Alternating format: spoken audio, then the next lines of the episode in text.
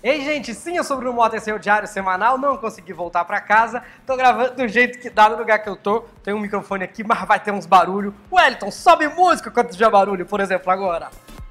Criminosos estariam vendendo dentaduras tiradas de cadáveres e vendendo